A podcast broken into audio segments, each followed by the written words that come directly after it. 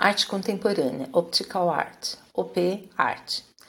O vulgo crê que é coisa fácil fugir da realidade quando é o mais difícil do mundo. É fácil dizer ou pintar alguma coisa que careça completamente de sentido, que seja inteligível ou nula. Bastará enfileirar palavras sem nexo ou traçar riscos ao acaso. Porém, conseguir constituir algo que não seja cópia do material e que, não obstante, possua alguma substantividade implica o dom mais sublime. Gacet. A arte aguça a imaginação, estimula o cognitivo e abre caminho para infinitas formas de linguagem. Curioso, o olhar se sente atraído pelas cores, pelas formas e pelo movimento, e divaga interessado pelo objeto artístico, descortinando os códigos que o artista expôs. A cada novo olhar, uma nova mensagem pode ser revelada, pode ser decodificada. Talvez seja essa a maior propriedade da arte sua compreensão, no entanto, nem sempre tem o encargo de espelhar a realidade. Ao se desprender do mundo das coisas conhecidas, a arte se aproxima do que se pode dizer de uma arte pura, espiritualizada, sem o envolvimento com as aflições do mundo real. Assim, estendem-se os limites se o artista assim escolher, se a imaginação com isso concordar. Para se entregar a tal jornada, basta somente contemplar o infinito que habita o interior da alma, do pensamento e se perder indefinidamente pelos caminhos que levam a essas paragens. O que a imaginação permitir será apenas uma representação do que ousa o verdadeiro eu. Somente assim a arte emerge superior, vívida, em pleno movimento, dissociada de padrões. Assim caminhou a estética da modernidade cada vez mais desvencilhada da realidade, engendrando novos moldes e abrindo campo para a estética contemporânea da segunda metade do século XX. Arte contemporânea. Embora não haja um consenso sobre o início da arte contemporânea, foi após a Segunda Guerra Mundial, por volta dos anos 50, que ocorreu uma ruptura com a arte moderna, quando os novos estilos afloraram acompanhando o mundo em ebulição, com as inovações tecnológicas e científicas. A corrida espacial, a ideia de reconstrução da sociedade pós-guerra e a busca pelo inconsciente eram temas que inspiravam artistas. Ampliou-se o campo para novas linguagens a partir de questionamentos ao estilo ditado pelo cinema e pela televisão entre a segunda metade do século XX até os dias atuais, a arte contemporânea acompanhou o pensamento, as inovações e as mudanças do mundo.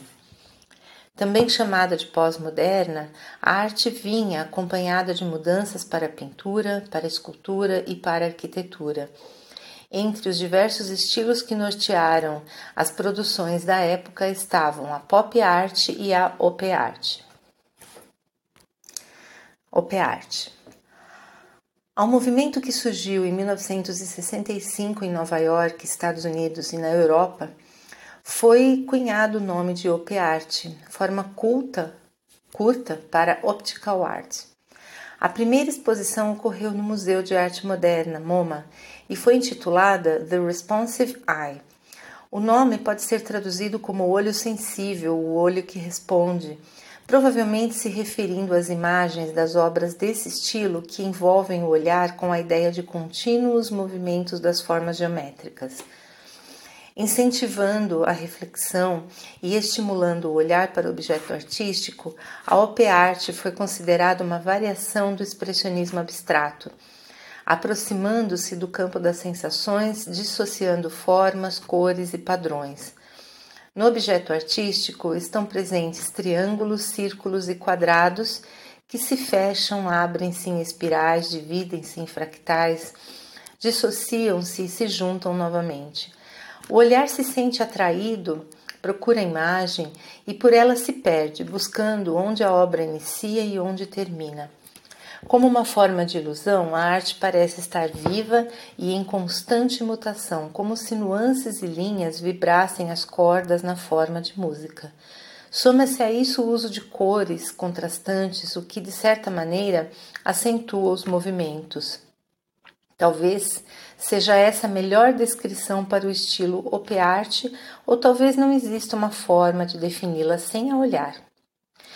Entre os nomes que representaram o estilo, encontra-se o do artista húngaro Victor Vasarely, precursor do movimento, e os nomes de Alexander Calder, Luís Sassilotto, Aldo Frederick Reinhardt, Jesus Rafael Soto, Kenneth Noland e Richard Allen.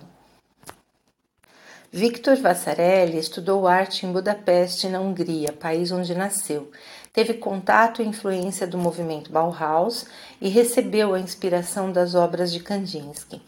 A partir de 1930, foi para Paris, onde trabalhou para empresas de publicidade. Chegou a trabalhar com a arte figurativa, mas optou por um estilo cuja protagonista era a geometria. Suas linhas se associam ao monocromático e foram aos poucos adquirindo movimentos e ondulações. Estavam presentes em sua obra elementos ligados à profundidade, à multidimensionalidade e, sobretudo, ao dinamismo, como se todo o universo de sua obra ora se expandisse, ora se retraísse, feitos células, galáxias e mundos nada ortodoxos. A arte de Vasarely é pulsante a cada mudança de olhar. Alexander Calder nasceu na Pensilvânia, Estados Unidos, e se tornou conhecido por seus móveis e por suas imensas esculturas, além de imagens em, arame.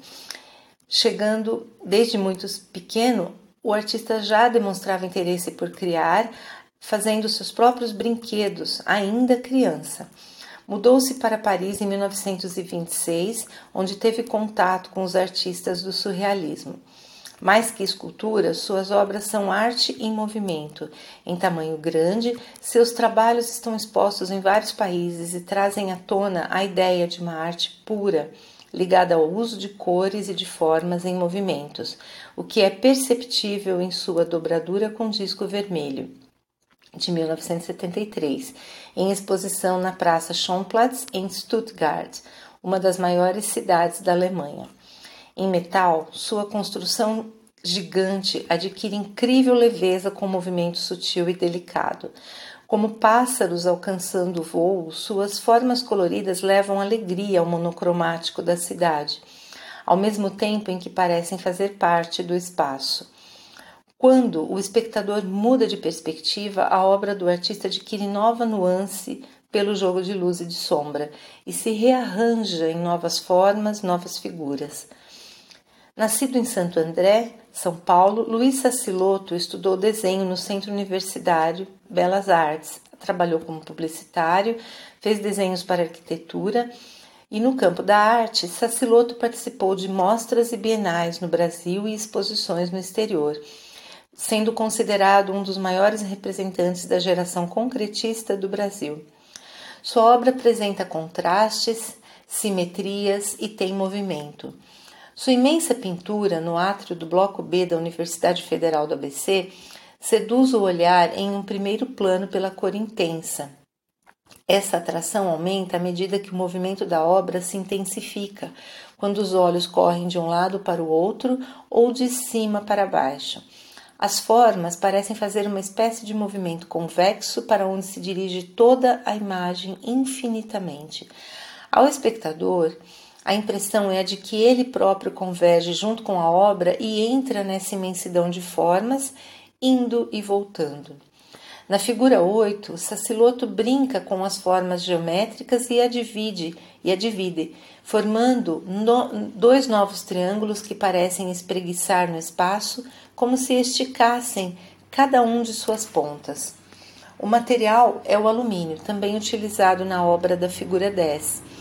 Essa obra, junto com a madeira, ilude o olhar que ora parece perceber o interior de uma pirâmide, ora seu exterior.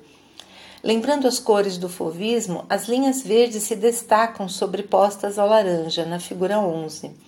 As linhas de tamanho idêntico, desenhadas umas acima e outras abaixo, levam a impressão de serem maiores ou menores a ilusão óptica ainda se completa com a ideia de que a obra se movimenta de cima para baixo ou de baixo para cima. Esse artista brasileiro dominou como nenhum outro a capacidade de transformar a arte em um jogo de cores, de formas e de ilusão ao olhar. Observar seu trabalho é como perceber campos em movimento, formas em expansão e em retração. Considerações finais. Então, só essa pintura de cores em voz alta, cores em linha reta, despidas, cores brasa, só tua pintura clara, de clara construção desse construir claro, feito a partir do não, pintura em que ensinaste a moral pela vista, deixando o pulso manso dar mais tensão à vida. Só essa pintura pode, com sua explosão fria, incitar a alma murcha de indiferença ou assídia. João Cabral de Melo Neto são insondáveis sempre os itinerários da arte. Sua história tem evidenciado que não basta ser um objeto em que o observador encantado repousa sua atenção, mas algo que lhe arrebate o olhar, convidando-o a fazer parte como um jogo infinito, que lhe proporcione novas perspectivas, novos pontos de vista, feito uma brincadeira de fato, os efeitos ópticos e visuais da OP-Art, com formas e linhas, com cores vibrantes e contrastantes, permitem uma espécie de passeio pela tridimensionalidade em movimento, como se a obra estivesse viva, pulsando. É agradável trafegar pelo objeto artístico como parte integrante dele, desfrutar todo o seu espaço, mover-se por ele sob todos os ângulos possíveis. Quando a alma se entrega a tal fruição, o espírito alça voo em êxtase. Tal encantamento permite um duradouro deleite ao ser.